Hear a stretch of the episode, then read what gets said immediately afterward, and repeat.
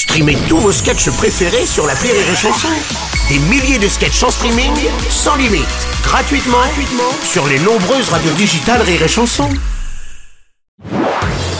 Marceau refait l'info sur Rire et Chanson. Tous les jours à la nuit, Marceau refait l'info. On va commencer avec ces alertes à la bombe dans plus d'une dizaine d'aéroports français, des colis suspects ou des fausses alertes, mais aucune menace sérieuse n'a été identifiée. Thierry Ardisson, bonjour. Salut les Bruno Salut les burnettes Un peu de dyslexie, on y va. Rumeur ou pas rumeur, Jean-Marc Morandini serait immédiatement rendu sur les lieux des alertes. Forcément aux infos, il a entendu des mineurs sur place. C'est pas vrai. rumeur ou pas rumeur, on imagine forcément la colère des voyageurs qui devaient quitter l'île au Beauvais. Et ouais, on comprend leur impatience. Et puis rumeur ou pas rumeur, des coups si vous étiez sur la côte d'Azur hier, impossible d'entendre. Arrêt au port de Nice. Arrêt au port de Nice. Deux minutes d'arrêt. Ouais, ouais, ouais. C'était pour le plaisir d'écouter un extrait de La Cité de la Peur.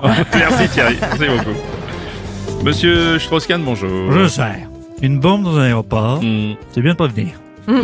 Elle est où? Je vais être informé. Oui, je comprends. C'est vrai.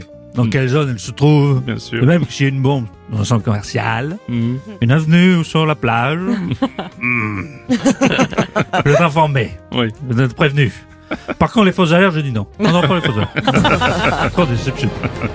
Monsieur, monsieur Robles. Oui, président Sarkozy. Ah, non, mais ça, c'est la police. Au moindre colis suspect, la moindre valise, ils veulent absolument savoir ce qu'il y a dedans, d'où ça vient, à qui c'est destiné. Cet acharnement, mais quelle indignité, franchement.